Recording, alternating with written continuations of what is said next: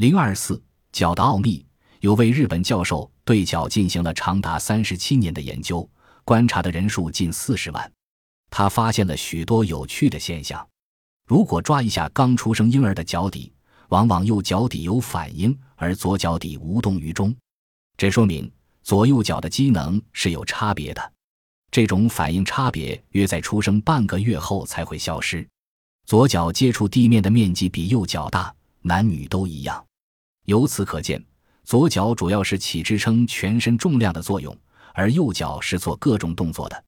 人老以后，左脚的作用衰退，所以不易站稳。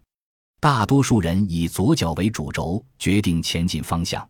体育运动员、舞蹈演员、戏剧演员在运动或表演时也常用左脚来支撑人体，用右脚来表演动作。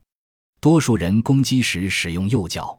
要是你闭起眼睛，沿着正前方的一条直线走去，那不要走多远，你就可能向左偏移了。这种左倾现象。正是造成夜晚迷路者兜圈子的原因。过去人们往往认为夜晚走路兜圈子是遇到了鬼。挪威生物学家加尔德伯克教授历时三十多年，通过对欧、美、亚洲的许多国家的调查研究，最后写成了一篇著名的论文：动物的行动是以兜圈子为基础的。他认为，在通常情况下，人走路时会保持直线的方向。但这主要是肩脑和眼睛的功劳。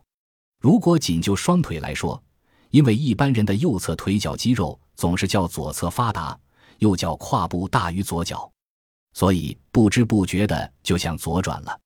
这样，人在黑夜看不到目标时，就可能兜起圈子来。最有意思的是，赛跑运动员都是向左转圈的，因为一九一三年国际田径联盟成立之际。就把跑的方向规定为向左转。有人对此解释说，心脏位于左侧，所以重心容易偏左。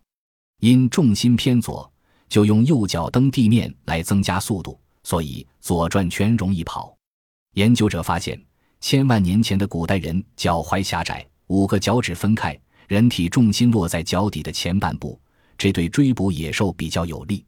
可现代人的脚踝呈圆形，脚底比较宽阔。五个脚趾并拢，人体重心位置移到脚底的后半部分，灵活性就不如古人。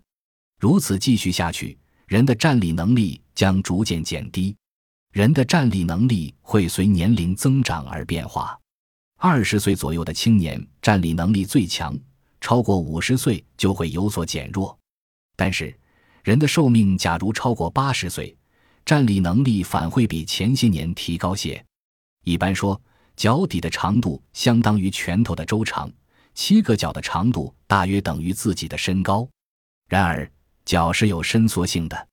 人在中午时脚最大，午睡一会儿脚会缩小一点点。脚在一天中的变化差别有时会达到百分之五。儿童的脚几乎天天在长，每月平均要长一毫米，大约到二十五岁才定型。